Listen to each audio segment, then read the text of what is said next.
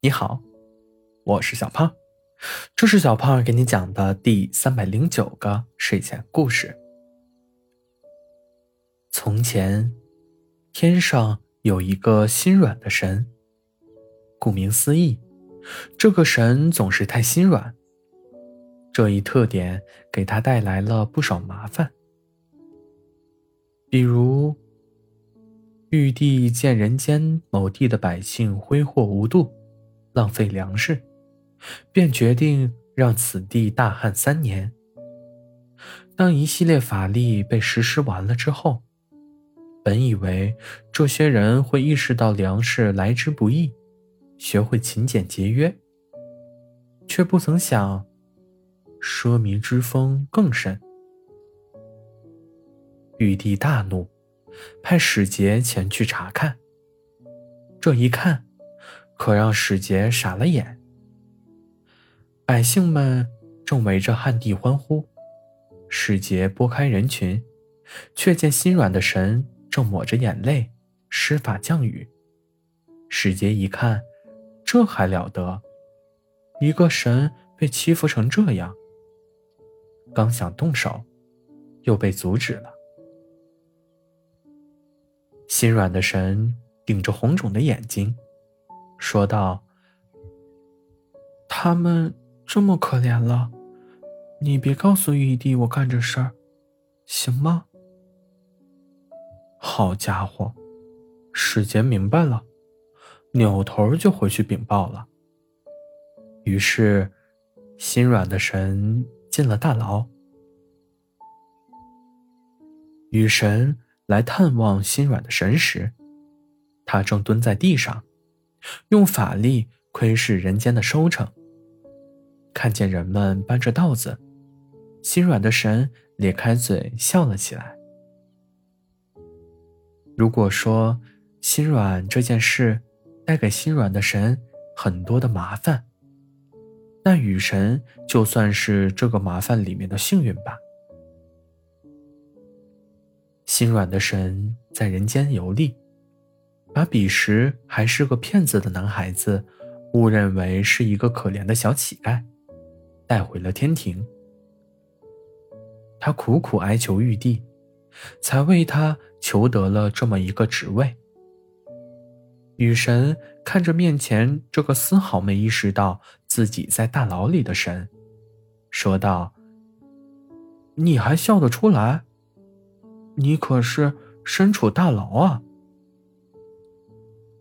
心软的神闻声抬头。呀，你来了！快看，他们可开心了。真不明白，你是怎么当上神的？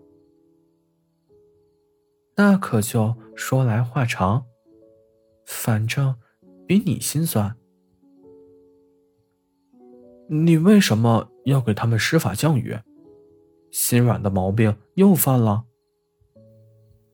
雨神扯回了话题：“你不觉得他们好可怜吗？连食物都吃不上。”心软的神反问：“那是他们不爱惜粮食，应有的惩罚。”女神可不会心软，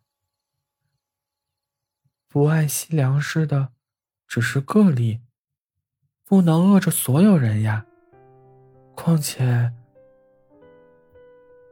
心软的神不知想到了什么，嘴角浮现出嗤笑。况且什么？雨神就知道，面前这神还没那么傻，无理由的破坏玉帝的计划。